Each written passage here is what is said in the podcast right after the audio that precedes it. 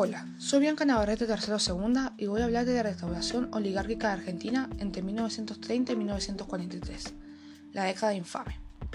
Primero voy a hablar de la restauración política de la oligarquía.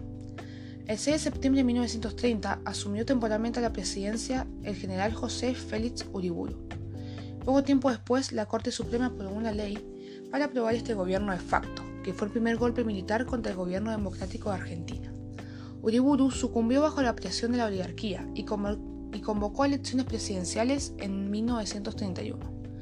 Los radicales antipersonalistas, los conservadores y el Partido Socialista Independiente formaron un consenso. Su candidato, el general Agustín Justo, asumió la presidencia del país en febrero de 1932. La victoria de Justo supuso la abolición de los preceptos de la reforma electoral de 1912 y la restauración de los métodos electorales ilegales para asegurar el control político de los oligarcas conservadores.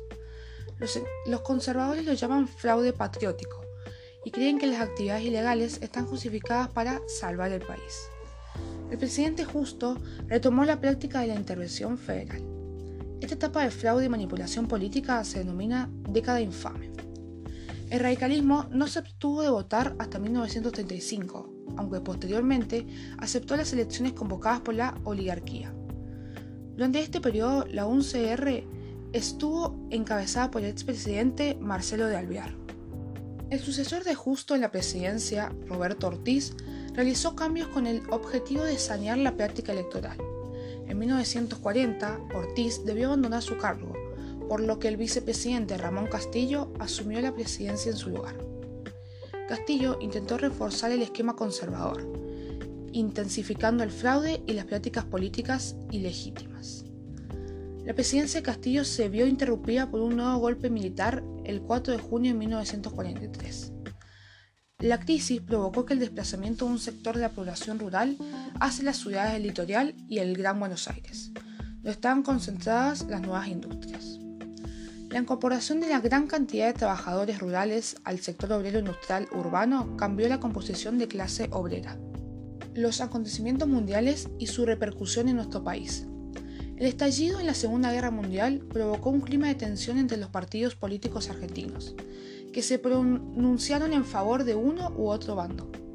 Los gobiernos de Justo y Ortiz fueron partidarios de los aliados, mientras que Castillo simpatizaba para las potencias de eje nazi-fascista el imperialismo y el nacionalismo. La crisis del 30 mostró la dependencia económica de nuestro país con respecto a los países centrales. Grupos de políticos e intelectuales nacionalistas comenzaron a considerar la relación entre Gran Bretaña y Argentina como una relación de dominación imperialista, sobre todo a partir de la firma del pacto Roca-Runciman, que protegía los intereses de Inglaterra en detrimento de la soberanía nacional. El golpe del 43.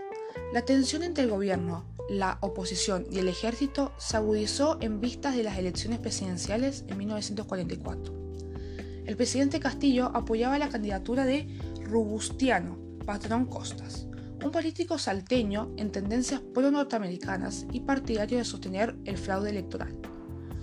Los nacionalistas y las Fuerzas Armadas se oponían a su candidatura, temiendo que abandonara la neutralidad y declarara la guerra al eje poniéndose del lado de los aliados.